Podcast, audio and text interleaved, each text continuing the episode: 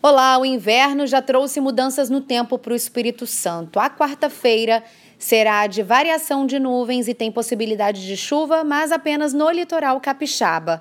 Essa chuva deve se intensificar no final da semana, então Todo cuidado é pouco, qualquer problema entre em contato com a Defesa Civil do seu município. Acompanhe mais detalhes da previsão do tempo na programação da TV Vitória.